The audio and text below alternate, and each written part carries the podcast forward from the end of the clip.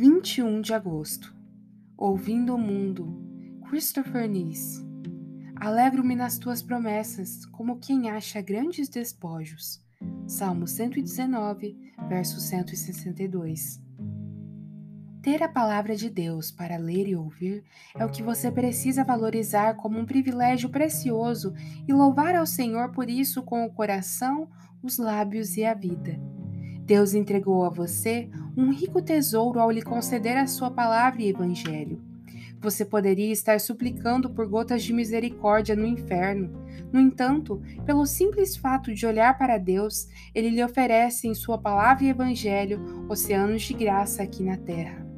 Oh, o que os amaldiçoados não dariam, até dez mundos se o possuíssem, para desfrutar desses meios de graça? Sim, por ao menos um dia, e esses dias de salvação foram concedidos a você. Deus não fez a nenhuma outra nação, nem a muitas pessoas o que fez por você no país onde nasceu. Foi um favor especial e uma garantia a Israel o fato de Deus ter lhes confiado os oráculos vivos e estimulantes. É de fato um talento primoroso, uma questão de grande confiança conhecer a vontade do Mestre. Há muito disso em Lucas 12. A aquele a quem muito foi dado, muito lhe será exigido.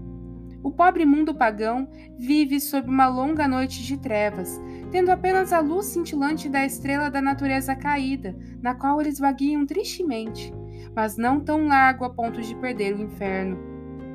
A luz da estrela cintilante torna-os indesculpáveis, Romanos 1:20, mas não pode conduzi-los à estrela de Jacó, a brilhante estrela da manhã, nem à vida, que é a salvação que possamos louvar a Deus por termos os seus oráculos, por termos a sua palavra como nosso guia em meio de densas trevas, espessas trevas as quais passamos por esse mundo.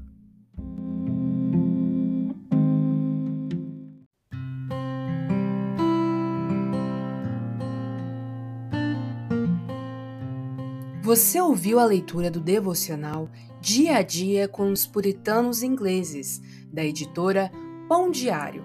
Uma leitura que você encontra aqui no Devoção Diária.